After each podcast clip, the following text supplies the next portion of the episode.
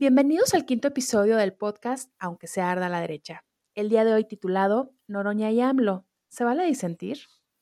¿Disentir de AMLO? ¿Para? ¿Por?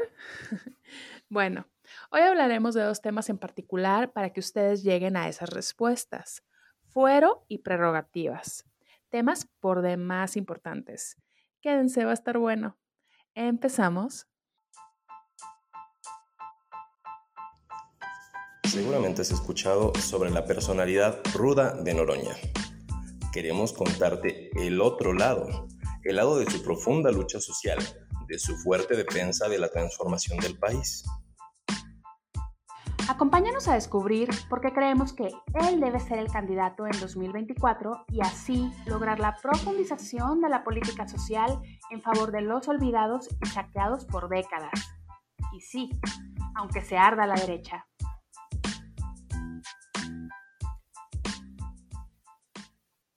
Hola, bueno, aquí estamos de nuevo. Hola Pavel, ¿cómo estás? Hola, muy buena noche. Pues encantado, buenas noches, buenas tardes, buenos días. Encantado de estar contigo nuevamente y listo para estos temas que son bastante, bastante de, mucha carnita. Espinositos, espinositos, pero va a estar bueno. Este, muy bien, Pavel. Bueno, antes de empezar, vamos a, relajar el, el programa con un testimonio de una compañera, Cristel, una compañera noroñista, que nos compartió su experiencia en este camino del noroñismo. Aprovechando, quiero comentarles que Cristel eh, tiene un Instagram eh, donde está subiendo publicaciones del trabajo del diputado. El Instagram es norona-es-pueblo, por si gustan darse una vueltecita por ahí. Y Sergi, ¿nos ayudas, por favor? Hola, me llamo Cristel y bueno, esta historia comienza alrededor del 2016, yo estaba más despolitizada que mi tía la panista. Para mi suerte, mi compañero de vida regresaba de un intercambio universitario con interés por la política. Yo no sabía que él ya era noroñista. Al principio, él ponía los videos de Noroña antes de ir a descansar, así que confirmadísimo la efectividad de ese tipo de alineación salvaje. Así poco a poco me fui convenciendo de que Noroña tiene una capacidad nata para inspirar y hacerte sentir un nudo en la garganta con sus discursos como todo gran líder, por lo que despertó en mí la capacidad de indignarme ante la injusticia, de alzar la voz, de exigir lo que es justo, de de verdad molestarme con las noticias que escuchaba del día a día. De hecho, yo me volví obradorista por causa de Noroña y terminé de convencerme por la opción noroñista cuando tuvo la claridad de declararse feminista sin falta, sin falsas pretensiones, porque él entiende que la igualdad es una lucha de todos Ahí está la experiencia de Cristel. Eh, ya vieron que era más panista que su tía la panista y gracias a eh, su compañero de vida que lo empezó a, mostrar el trabajo de Noroña, resultó que ahora es obradorista eh, por, gracias a, lo que vio con Noroña. Entonces, es una de las tantas experiencias que, hemos estado retomando acá, ¿no, Pavel? Se radicalizó realmente de ser moderada con, con AMLO del obradorismo se volvió noroñista porque al final pues, va a la raíz y en un momento dado se generó esa cohesión entre ellos dos, ¿no? Le aplicaron más o menos la de Garfield. No sé si vieron ese episodio de, Garfield donde este John quería aprender no sé qué cosas o quitarse malos hábitos de morderse las uñas con, con audios antes de dormir, pues le aplicaron ella eso mismo con, con, los, con los audios de, de Noroña y los videos de Noroña es, un gusto, es un gusto eh, poder compartir este tipo de cosas y directamente, pues bueno, pasemos al tema si te parece, novia. Pues vamos a darle. Venga. Sergi, ¿nos ayudas por favor con el fragmento que sigue? A mí me van a desaforar, me van a encarcelar y me van a despojar de mis derechos políticos por haber intentado abrir una calle para comunicar un hospital. Repito, por intentar abrir una calle para comunicar un hospital. Ahora resulta que los defensores del derecho supremo del privilegio han convertido en un grave delito una supuesta infracción jurídica que amerita despojarme del cargo que legal y legítimamente me fue otorgado por los ciudadanos del Distrito Federal. Ese es el Estado de Derecho que pregona. ¿Cuál Estado de Derecho puede haber si en México los encargados de impartir justicia, en vez de proteger al débil, solo sirven para legalizar los despojos que comete el fuerte? Bueno, esta emotivísima, esta emotivísima eh, parte del discurso de AMLO en 2005 es específicamente una muestra de, pues, para qué sirve esta, pues, tan controversial, pues, beneficio que tienen eh, los legisladores que se llama fuero aquí en México. Entonces, bueno, nada más para contextualizar rapidísimo, eh, bueno, esto pasó en el año 2005. A AMLO, eh, pues lo iban a meter a la cárcel y quitarle sus derechos políticos por una consigna en ese mismo año, uno antes de la elección directamente, en la que, pues bueno, el presidente en turno metió la mano. Una panista que era legisladora tuvo que pagar dos mil pesos eh, junto con uno de sus compañeros y eh, el procurador en turno en ese momento, Memije se apellidaba, y pues bueno, fue lo que sucedió. Esto es para dar contexto. ¿Qué vamos a ver directamente aquí y qué es lo que vamos a intentar explicar? Bueno, primero, ¿qué es el fuero? El fuero se denomina, bueno, se puede llamar foro parlamentario, inmunidad parlamentaria o inmunidad legislativa. Se le llama así a la prerrogativa de los miembros de un cuerpo legislativo que les concede inmunidad parcial de enjuiciamiento. Antes de enjuiciarlos, es necesario eliminar esa, impunidad, esa inmunidad, perdón, lapsus, inmunidad generalmente por un tribunal específico o por la Cámara Legislativa a la que pertenecen. ¿Sí te queda claro esa definición, Nubia? Sí, hasta aquí vamos bien. Entonces, esta parte fue una reforma al artículo 108 en el año 2019, donde se agregó que se puede juzgar al presidente en funciones por corrupción, delitos electorales y, bueno, un, listado un poquito amplio de, otros delitos. Entonces, para terminar esta definición, no olvidemos que esto es una figura a nivel mundial. Prácticamente todos los congresos y todos los jefes de Estado del mundo tienen este beneficio, sea como le llamen eh, directamente ahí. ¿Tú qué piensas exactamente de esto, Novia?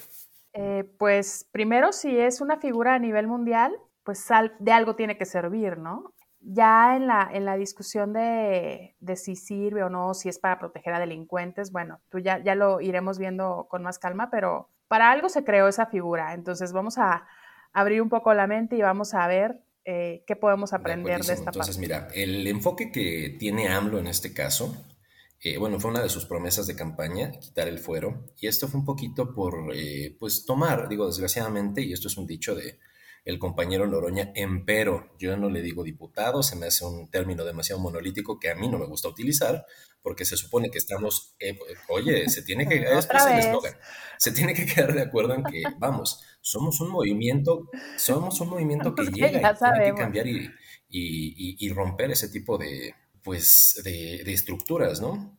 El, lenguaje en ese caso, pues, es parte de ello y nos vemos eh, amarrados a ese tipo de, pensamiento cuando verbalizamos el señor diputado. Entonces, pues es el compañero Noroña, ¿no? Y en ese sentido, eh, en este caso, AMLO lo que pedía y lo que quería era quitarlo.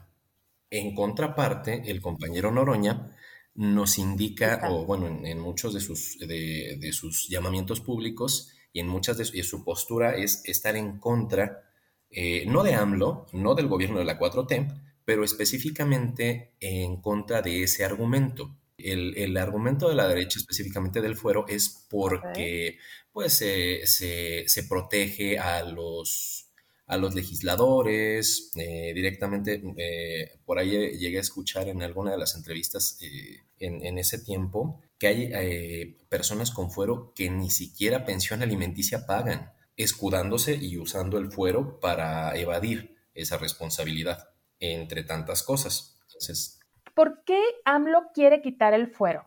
Yo sé que fue una promesa de campaña, pero ayúdame a entender esta parte, porque yo no la he entendido.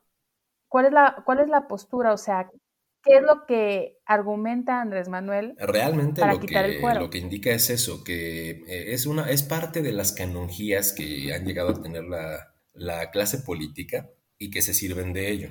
Mucha gente, vuelvo, muchas personas o el saber público, el Vox Populi, dice que muchos de los, eh, si no es que todos los, los legisladores específicamente, casi casi todos delinquen por tener fuero. Desgraciadamente lo que sucede aquí no es eso. Mucha, el, argumento de AMLO específicamente versaba en que hay impunidad o el fuero es igual a impunidad. En ese sentido, pues bueno, como vamos a exponer eh, a continuación, con base a los argumentos del compañero Noroña, realmente fuero no es igual a impunidad. No sé si, si tengas algún comentario, novia, de esto. Pues lo que yo he escuchado que Noroña argumenta en este caso, en este, en este tema en particular, es, eh, bueno, él dice que ningún alcalde del país, creo que solamente hay dos estados en el, en lo que, en el que tienen fuero los alcaldes, ningún alcalde está en la cárcel, que hay un montón de, de exalcaldes corruptos y pues si es el fuero el obstáculo para que se les aplique la justicia, como por qué no se ha procedido contra ellos. ¿Cuántas personas conocemos ediles en donde vives, en donde vivo, en cualquier parte del país? ¿Cuántos de los ediles que hay por ahí, eh, municipios, cuántos de ellos no están en la cárcel? Y la gran mayoría de esas personas son como García Luna, eh, no sé si narcos, pero pues de repente estaban muy pobrecitos, así como Fox, que tenía su rancho ahí en ruinas y de repente llegan a un puesto público, se enriquecen y, bueno, de una manera inexplicable y en ese sentido pues no hay más, ¿no? Otro argumento del compañero Noroña eh, es específicamente, dicen que no existe, bueno, él dice que no existe un mecanismo para procesar a un presidente eh, en nuestro país. Realmente esa es la parte compleja. No que tenga fuero o no, sino que la constitución está hecha de tal forma que no hay un proceso específico para enjuiciar o destituir a un presidente.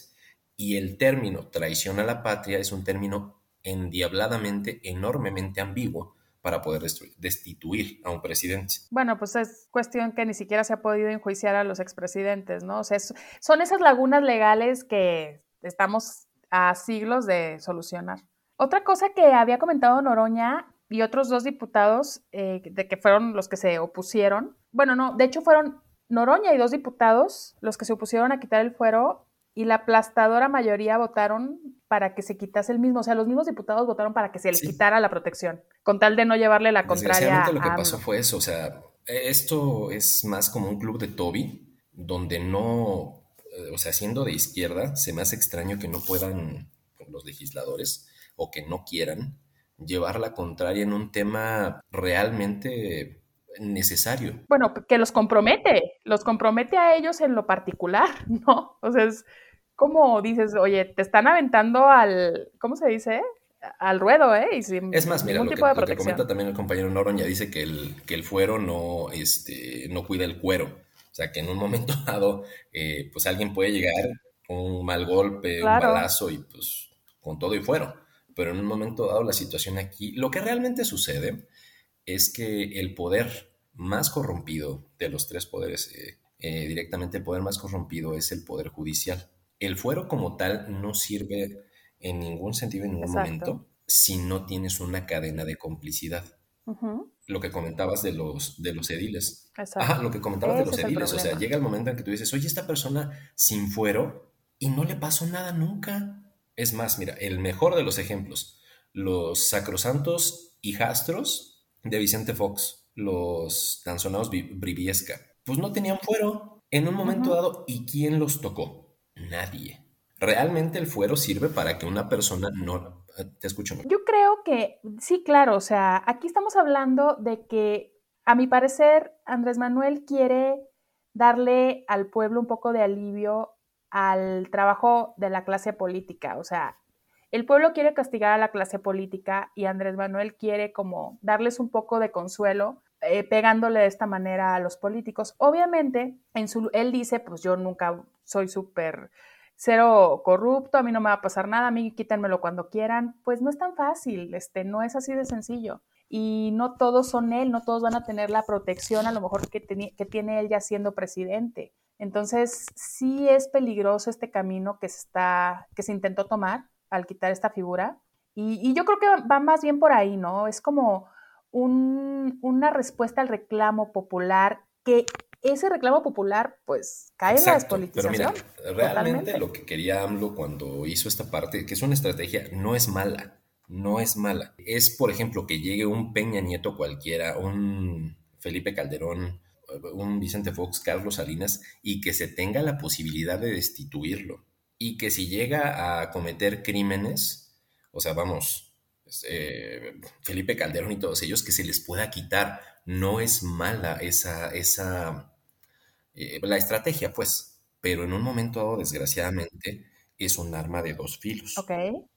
Porque se puede, o sea, lo, coherente sería exacto que quitara a un mal presidente eh, y, poder llegar a enjuiciarlo, pero no toma en cuenta, que es el argumento principal del compañero Noroña, no toma en cuenta que se la, o sea, al quitar el fuero, él queda en indefensión. Y cualquier persona, voy a poner un ejemplo, eh, digo, perdón, sin, sin afán de ofender a nadie, una mujer puede llegar, mentir y decir que AMLO la acosó. Es más, por ahí había una, una, este, modelo legisladora. No, no sé qué era, pero una chava muy guapa que hicieron hasta bromas de que, de que se estaba muy junta de AMLO, hasta que una vez grabaron cómo llegó su esposa y se sentó entre ellos dos, ¿no? No sé si, se acuerdan.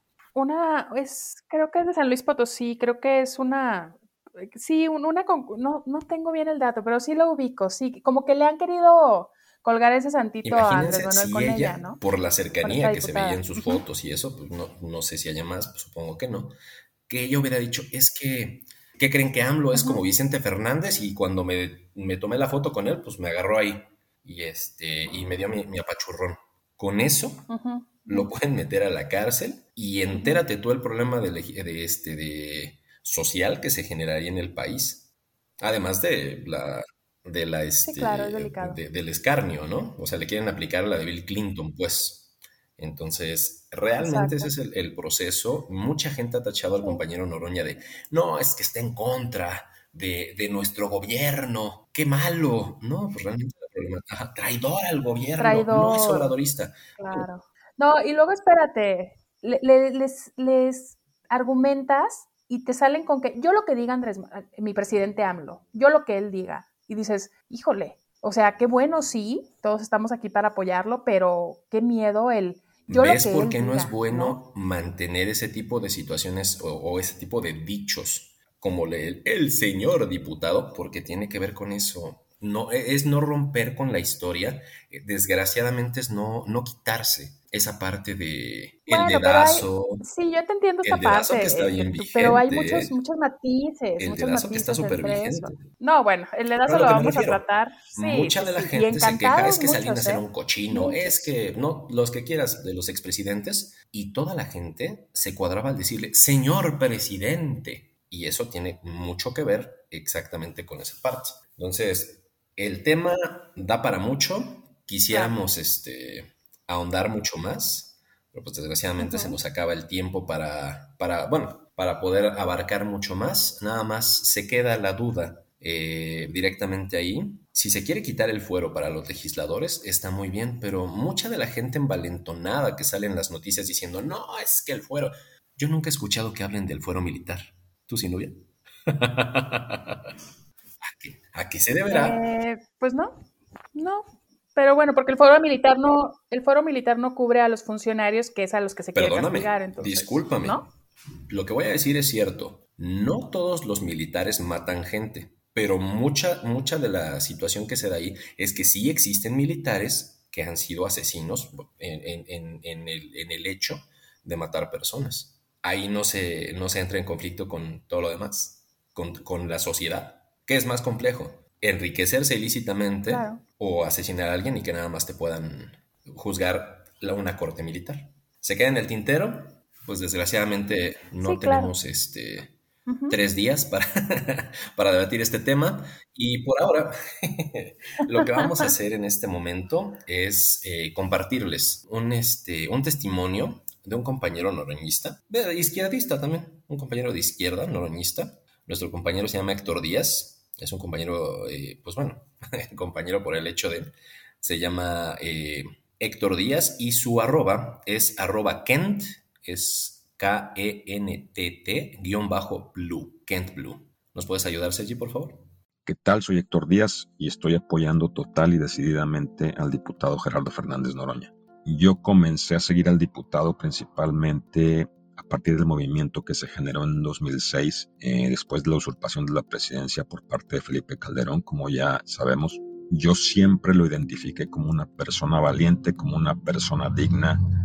Eh, lo seguí a través de sus actos de protesta que él encabezó, a través de los actos de desobediencia civil que, que realizó y posteriormente ya como diputado en sus intervenciones en la Cámara. Me parece a mí que aparte de ser un gran orador, pues es el único que sabe decirles y que tiene la facultad para decirles sus verdades de frente y con una gran claridad de ideas toda la bola de, pues, de parásitos y de corruptos a los que México siempre ha despreciado, pero que nunca habíamos podido sacar del poder. ¿Por qué me identifico con el diputado Noroña y por qué coincido con sus ideas? Bueno, pues porque no conozco otra persona que, que defienda los intereses de nuestro país, que defienda los intereses de nuestro pueblo con la firmeza y, y con la convicción que lo hace. Aparte con una ideología y una claridad que me parecen a mí impecables. Lo sigo porque es un verdadero luchador social, porque es un activista social, porque realmente cree en la gente y parte pues porque tengo el gusto de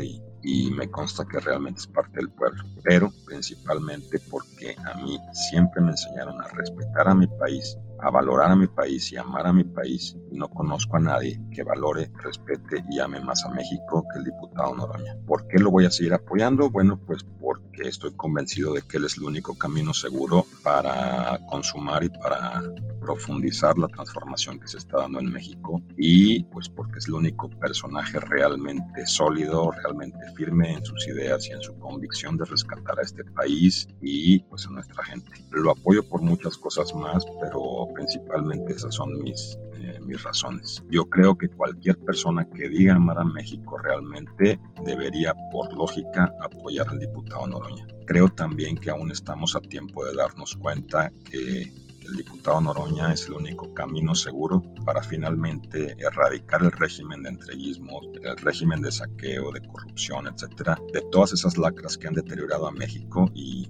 y que son el cáncer de este país. Por eso, en 2024, yo voy a ir con el diputado Gerardo Fernández Noroña para la presidencia de México. ¡Wow! Me estremecí por esa voz y pues bueno, realmente pues, es, es la experiencia, Ay, las experiencias enriquecedoras que, que, nos comparten nuestros compañeros. Y pues bueno, vienen los comerciales, porque pues si no, ¿de dónde sale para hacer todo esto? Recuerden que pueden, recuerden que pueden compartirnos su experiencia por Facebook. Estamos abiertos a cualquiera de nuestros compañeros que nos eh, comparta el por qué es Pro 4T, si son oroñistas, vamos, por qué comparten y caminan este camino eh, directamente a un lado nuestro como compañeros. Nos pueden encontrar en Facebook, movimiento.noronista. Nos encantaría escuchar su experiencia en estas andanzas. Y también tenemos un canal de Telegram, se llama Que se arda a la derecha, donde pues bueno, todas estas grabaciones se comparten de manera mucho más rápida que, que todas las demás plataformas de podcast. Sí, aunque se arda a la derecha. Muy bien, pero es el canal de Telegram es aunque sea de la derecha, así es. Este, ahí están también, se suben los episodios cada semana o cada eh, que tengamos uno nuevo. Ahora nos retrasamos un poquito, pero ahí van a estar. Eh, también tenemos el canal de, de, YouTube. Y bueno, vamos a estar de todos modos toda esa información en la cajita cuando se publique el, el podcast. ¿Pasamos al siguiente tema, Pavel? Tema. La cereza del pastel. El tema. Es el tema. Bueno, la pues cereza, el dinerito, ¿no? Que eh, de repente se nos hace como interesante. Una que se, uno que en la adultez suele tener gastos, la mala costumbre. Muy bien, las prerrogativas. Empecemos. Las prerrogativas es el dinero público que se le da a los partidos políticos. La iniciativa de Andrés Manuel López Obrador y Morena de reducir las prerrogativas a los partidos al 50% es lo que vamos a discutir, pero vamos a dar un poco de contexto. ¿Por qué se da dinero público a los partidos políticos? Se preguntarán varios, ¿no? Dos razones importantes. Son instituciones privadas que realizan actividades que influyen en la vida pública, primer punto. Y el segundo, y este es el más importante de todos, Se da dinero público para poder fiscalizarlos y así evitar temas de corrupción, evitar que los partidos políticos se hagan dependientes de intereses o temas comerciales. O sea, que no llegue la Coca-Cola y le dé dinero a un partido y, el partido se la pase legislando a favor de que los niños tomen azúcar todas las mañanas. Perdóname, eso, quiere decir que no voy a ver a, algún este algún candidato como al bicho haciendo a un lado la botella de Coca-Cola. ¿A qué estamos jugando?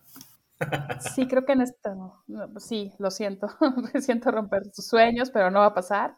Espero, no va a pasar. En, o el agua tiempo. Bueno, eh, esto no fue siempre. En los, el agua Perrier. Bueno, de eso lo podemos platicar. No, no es cierto. No, tampoco. O sea, se supone que ninguna, aquí es un tema importante, ninguna persona moral puede, puede dar dinero a un partido político. Ahorita pasamos a este punto.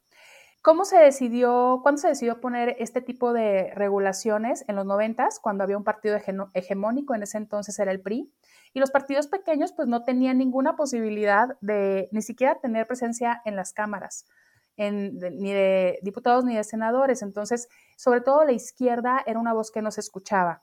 ¿Cómo se distribuyen los recursos a los partidos políticos? Hay un financiamiento público que es del 90%, que sirve para gastos electorales, para su funcionamiento interno, eh, para exenciones fiscales, y el financiamiento privado que no debe de pasar del 10% y nada más pueden eh, aportar personas físicas, no morales, lo que te estaba diciendo ahorita. O sea, no puede llegar la Coca-Cola a, querer que se legisle a su favor. Solamente son personas físicas. ¿Y Alito qué? O sea, este, el ¿sí se puede o no se puede? no, no se puede ni se debe, no se puede. O sea, nada más es el 10% esos de, personas. Esos de Cinépolis me fallaron. Y pues no, Alito no creo que sea. Ay, ¿te acuerdas de las pues campañas de Cinépolis? En, los audios del Jaguar, Eran buenísimas, ¿no? En el programa de la gobernadora Laida Sansores, ¿ves que salió que les perreó a Cinépolis no sé cuántos millones? Ajá. Pues Cinépolis siempre ha estado de ese lado, ¿no? Digo, su postura siempre ha sido muy clara en cuanto a ese tema. Eso sí, son como, son como el verde que bueno, no se, no se engañan y se meten en problemas, ¿no? No, ellos, los del verde, van a estar con quien gane. O sea, son. eso es muy claro, ¿no? sí, pues no. Su, amor es sincero, va a estar con. van a estar nada más con el que gane. Lo, han demostrado muchas veces. Bueno, con que sus votos sirvan, ¿no? No es que suficiente. Seguimos.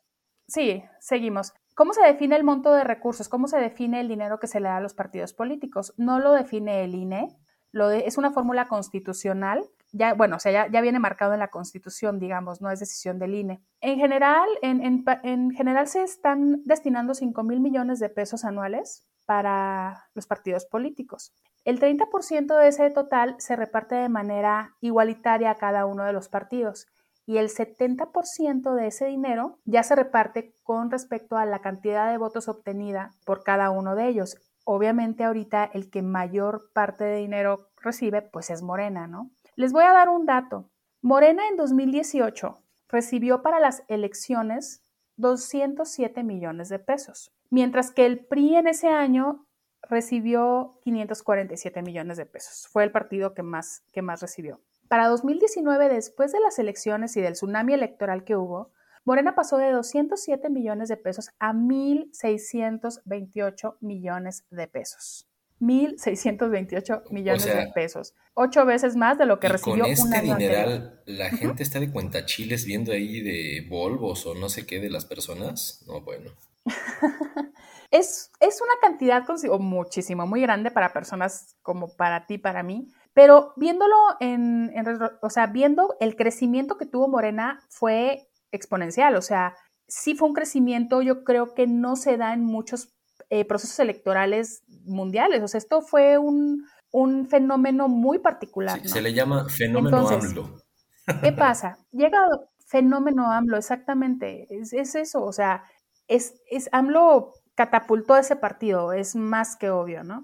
¿Qué pasa? Llegan entonces y dicen, bueno, en esta parte que yo te comentaba donde quieren como suavizar un poco las heridas del pueblo con respecto a los políticos, y llega AMLO y dice, órale, 50% menos, AMLO junto con Morena, 50% menos. O sea, de los 5 mil millones de pesos, quedarían 2.500 millones de pesos para los partidos. Pues dices, es un chorro de dinero, pues sí, que se frieguen, ¿no? Total, o sea, tantas cosas que hacen falta en México y los partidos políticos tragándose 2.500 millones de pesos. O sea, es esta parte donde quieres como, sí, sí, ya vamos a quitarle dinero a, los partidos políticos malos. Bueno, pero ¿para qué nos servirían 2.500 millones de pesos? Bueno, la problemática ahí también lo que hay que ver es, los, eh, o sea, en qué gastan los partidos políticos, o sea, si existen gastos reales, eh, o bueno, pues gastos reales, o si eso nada más, como la mayoría de las personas piensan, ay, es que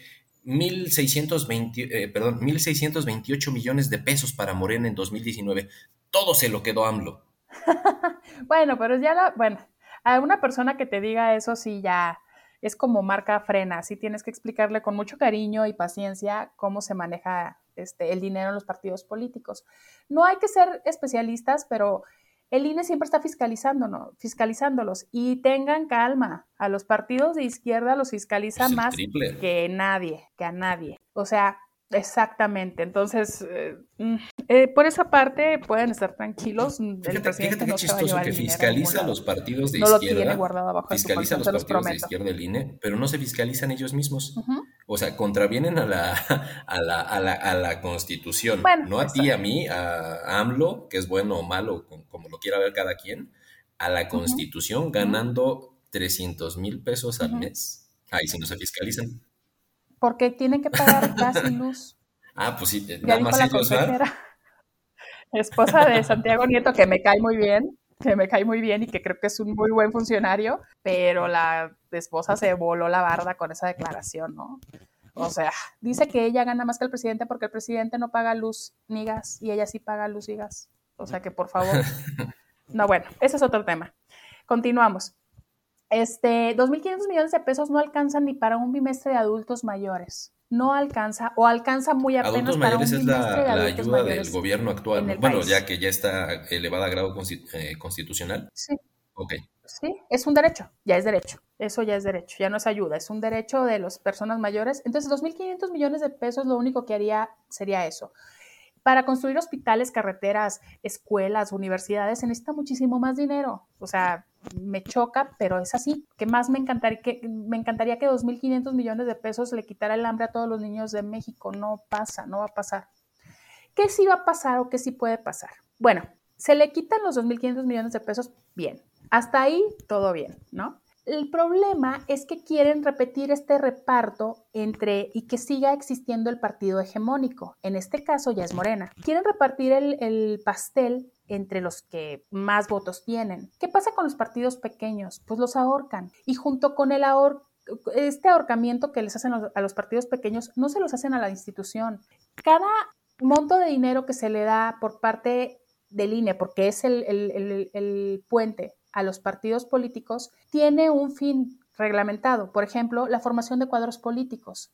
Y ahí entra la, capacitación política de mujeres, por ejemplo. Entonces, si el dinero se reparte de manera eh, proporcional a los votos, los partidos pequeños, como el PT, tienen menos dinero para capacitar a mujeres en sus cuadros políticos. Y eso a mí, pues me preocupa, Tendrían que tener todos la misma capacidad de crear cuadros políticos y de politizar a mujeres y de politizar a personas con discapacidad, porque tiene que cubrir un mínimo, o de personas indígenas o de indígenas. O sea, ¿por qué un partido pequeño va a tener menos capacidad para politizar a la gente? Una lucha de izquierda ha sido siempre el reparto e, igual, o sea, que los 2.500 millones de pesos que queden se repartan entre la N cantidad de partidos que existan. Sí. Ahí fue Fíjate el, que, que tienes mucha razón en lo que dices, en la parte de ahorcar a partidos pequeños. Por ejemplo, no es lo mismo que a... Bueno, el, el, caso concreto, ¿no? No es lo mismo que a Slim le cobren, por más que sea el 30% de, este, de ISR, que jajaja, sabemos que no paga ese porcentaje, sino que 6 o algo así más o menos. Bueno, total. Paga como el 1.7. Total paga menos del 30%. Que a uno que no tiene esos millones le quiten el 30%. Mucho, muy menos. O sea, evidentemente a mí sí me van a impactar en mi, en mi día a día mis gastos. Eh, eh, de esas cosas, como decías hace un rato, de, del vicio pequeño burgués de comer tres veces al día, pero en un momento dado, pues... Sí, caray. También quién nos manda. por más que Carlos Slim diga que, que, este, que, que, recarga su saldo en, en Sunburst, ¿no? O sea, no le va a impactar lo que a mí sí, más o menos es el símil que, que alcanzaría a entender, no sé si está correcto, entre un partido grande como es Morena con, Totalmente. no sé, el, el PT, ¿no? Claro, claro, exactamente. Ahora, Yo sé que no le quieren dar dinero al PRI ni al PAN y que todos queremos que esos partidos mueran y que ya nunca regresen. Necesitamos una oposición, por más patética que sea, se necesita. La ocupamos, es parte de la vida política y es parte del camino que tenemos ahorita marcado para poder hacer cambios relevantes en el país. Novia. ¿Qué pasa cuando reduces los... Ahí sí difiero en, en, en, el pensamiento de fondo. Perdón, no me gustaría que fuera de esa manera. Como dicen por ahí, se hace política con lo que se tiene, no con lo que se quiere.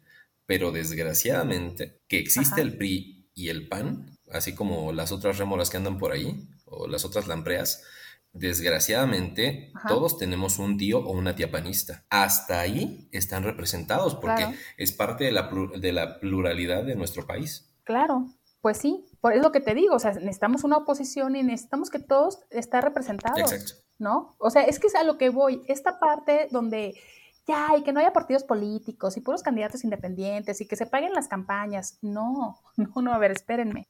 ¿Qué pasa aquí? El desacuerdo, ¿no? Para empezar no quieren que el, eh, que el presupuesto se reparta de manera igual a todos los partidos, porque ahora sí, como ya ganamos, pues ya queremos el dinerito para este lado, ¿no? Yo nada más quiero recordarles cuánto tiempo tardamos en ganarle al PRI porque era un partido hegemónico y, no, y Morena o ni el PRD ni el PT tenían capacidad para hacerles frente en las elecciones, ¿sí? Entonces, queremos repetir lo mismo porque ya estamos de este lado. No vamos a estar de este lado todo el tiempo. Me da mucha pena decírselos, pero va a llegar un momento en el que vamos a volver a hacer oposición. Y si no generamos las condiciones de igualdad para una, una vida democrática más plural y con las, con las mismas condiciones para todos, va a ser muy difícil de nuevo. Nuevamente difiero, Nubia. En un momento dado, eh, no sé si han llegado a ver un, un, este, un meme donde habla de, bueno, la igualdad y la equidad. No es lo mismo que a una persona que mide un 80, que mide unos 50 y que mide uno 20, que tienen enfrente, frente así una bardita, les pongan un cajoncito del mismo tamaño. A que a la persona más bajita le pongan dos cajoncitos, al más alto no le ponga ninguno porque no lo necesita. Realmente es más o menos el símil, perdón. Así es. es justo, exactamente. Y, y, lo que te van a decir la gente que realmente se va con esta, pues que quiere apoyar al presidente y yo no dudo de sus buenas intenciones, pero en el fondo lo que están, lo que están diciendo es, pues vamos a hacer lo mismo que hacía el PRI y ahora sí ya no nos vamos a quejar. ¿Qué pasa aquí con la, con la contrapropuesta del PT y de Noroña? Que fue aquí donde, donde hubo una, una diferencia. Ok, no vamos a reducir, no vamos a, aprobar el 50, vamos a aprobar el 60% de, de, de reducción de prerrogativas, pero lo vamos a repartir de manera igual para todos. ¿Por qué? Porque somos el partido, ahorita estamos en el poder y qué más empuje necesitamos que Andrés Manuel en la presidencia. Porque todos tenemos que partir desde la misma salida para llegar a la meta en las mismas condiciones, porque no debemos de dejar de exigir a los partidos políticos que chambeen, que salgan a la calle, que toquen puertas, que hagan cuadros políticos, que formen a los jóvenes, a las mujeres, todos por igual. Imagínate tú la comodidad de un partido como Morena, porque no vamos a engañarnos, ¿Tú no te pondrías un poco cómodo? ¿No te relajarías después de tener 200 millones? Bueno, es, lo que, es lo que decía Paco Taibo, ¿no? En, el, en un video que, bueno, en, en, una, este... Justo, del, del, episodio pasado. No, sé qué era, ajá. El episodio pasado tuvimos ese fragmento. Era una reunión con, con, con, Morena, estaba Mario Delgado y le dijo, yo no, ¿dónde están los diputados recorriendo el país? Pues ni, siquiera, ni siquiera su distrito, ya no dejas el país. Con la pena. Pero él dijo que el país, porque los diputados federales no, sí, me queda claro, de acuerdo, pero lo que me refiero es que ni siquiera su distrito, pues el país ya son palabras mayores, dicen que está muy grandote y que ahí sí quisieran ser europeos porque pues, Europa está más chiquita y, hay muchos trenes. Exacto. Exacto. Ahí fue el encontronazo entonces entre AMLO y Morena y Noroña y el PT esta diferencia en cuanto a la distribución, no la reducción, porque los dos estaban de acuerdo con una reducción muy significativa del presupuesto, que también hay que ver si funciona. Estoy de acuerdo en que se el INE y los partidos políticos son un agujero negro de recursos y no han dado los resultados correspondientes al dinero que se les ha dado. Estoy completamente de acuerdo en esa parte. El problema aquí es que si no están bien fiscalizados, si se empieza a ahorcar a los partidos, si si llega el punto en el que nada más se le dé dinero a los partidos grandes, los partidos pequeños o la gente de a pie, los hijos del pueblo, ¿con qué van a hacer política? ¿Con qué van a hacer todo este movimiento pues la política va a quedarse para los ricos. Ajá, porque ellos sí tienen cómo financiarse pues, ¿no? sus, sus marchas de frena llevándose hasta la servidumbre para, para, hacer bola, ¿no? Exacto. Porque cualquier cosa cuesta, o sea, todo cuesta, todo cuesta. Y desgraciadamente México no tiene una población que esté holgada en cuanto e, en recursos económicos para moverse e ir y, o sea, esta es una de las, de las cosas que yo en lo particular pienso que por eso los neoliberales tienen a la gente viviendo al día, porque la gente viviendo al día no puede pensar en salir a marchar o en salir a hacer una protesta porque está pensando en cómo sobrevivir ese día. O sea, estamos en una situación muy apretada. Entonces, tenemos que ser congruentes, coherentes y decir, como, partí, como movimiento autodenominado de izquierda, va, vamos a repartir el dinero igual y que nuestro trabajo hable por nosotros, o sea, nuestras propuestas, nuestros candidatos. ¿Qué ha pasado últimamente con los candidatos del movimiento? O sea, la verdad es que hay cada cosa. Ahora pasó una situación en el Senado muy penosa con Lili Telles y otra senadora de Morena. Ah, sí que se encararon, ¿no? Híjole, da mucha pena que lleguen esa... No, no, pero de manera muy patética. Da mucha pena que haya gente ocupando esos lugares en, en, en el Senado y en la Cámara de Diputados. O sea, tenemos que exigirle a los partidos Sí hay que castigarlos y todo, pero tenemos que exigirle porque de ahí van a salir las personas que nos van a gobernar. Entonces, este, e, en, resumen, este fue el, el, encontronazo. No pasó. El PT y Noroña votó en contra de la reducción del 50 porque no hubo un acuerdo con Morena en cuanto a la, en cuanto a la distribución de manera igual a cada uno de los partidos políticos y en eso quedó. No sé todavía, vamos a ver qué, viene en la próxima reforma electoral en cuanto a este tema o fiscal, no sé en cuál corresponda, pero híjole, es muy importante y se los dejo como para que hagan conciencia de esta parte. Necesitamos más gente, más hijos del pueblo, más gente de como nosotros haciendo política. Necesitamos quitar a los Claudia X González, necesitamos quitar a los Slim, necesitamos quitar a toda esa clase política que se cree dueña del país y eso solamente se hace politizando y para politizarse necesita dinero.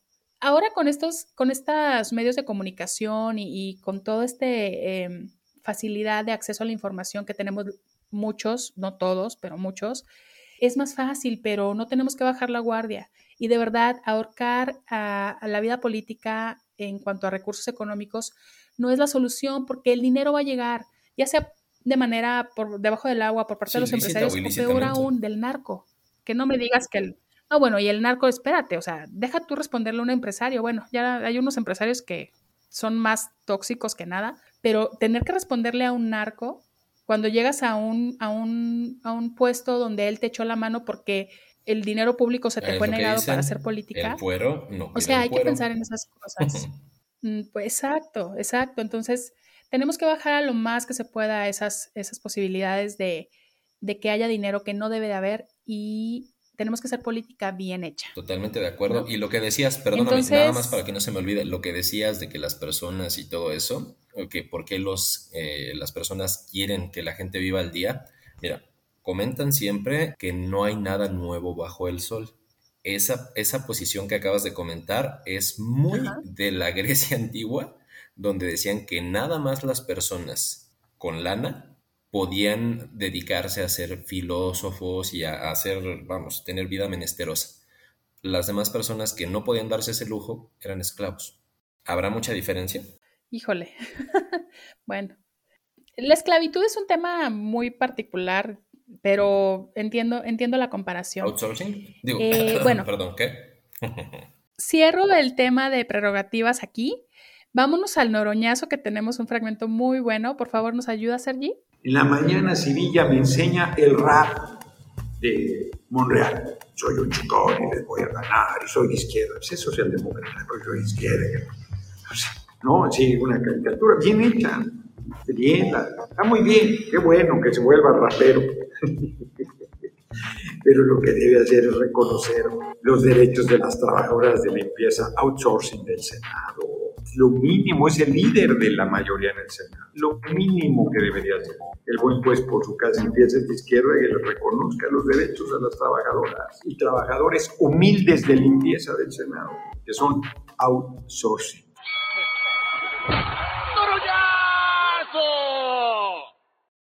Este Noroñazo sí estuvo bastante pegador, ¿eh? Híjole, es que lo que Noroña siempre ha dicho, vayan con la gente, vayan a recorrer las calles y yo veo mucha gente como metida en un eh, auditorio lleno de gente para dar su informe y otro haciendo así canciones y pues yo no los vi yendo con la gente, está muy tremendo. Deja tú que vayan con la gente.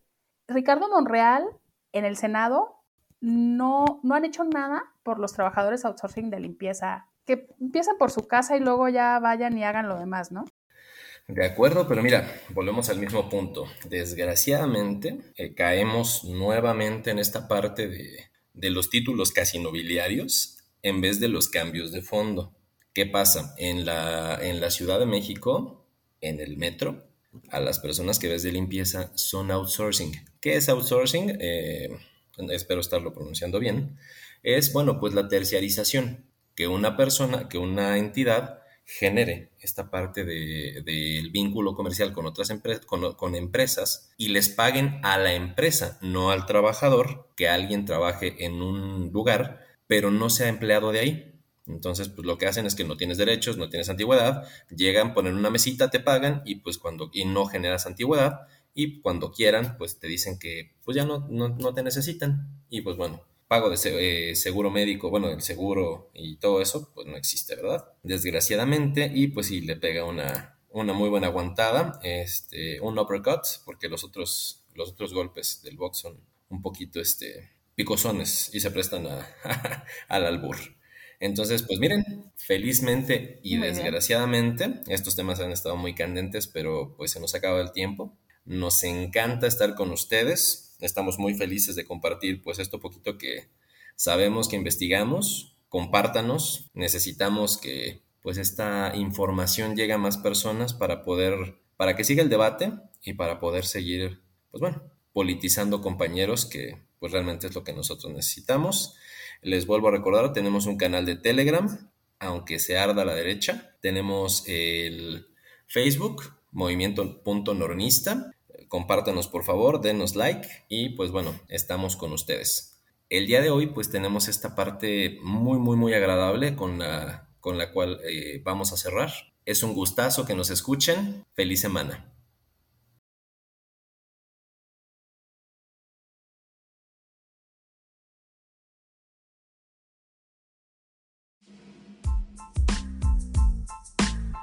Y no estar aspirando a que todos, todos, todos, todos piensen como nosotros. Eso es tiranía, es pensamiento dictatorial. No, la democracia significa que haya pluralidad y aceptarlo y no enojarnos. Eh, mantener incluso el sentido del humor. Además, cuando se tiene la razón, cuando uno está tranquilo con su conciencia, pues es como un escudo protector, todo se resbala. Nuestro tribunal al que debemos acudir siempre, todos los días, es el tribunal de nuestra conciencia. Eso es lo que más importa de todo.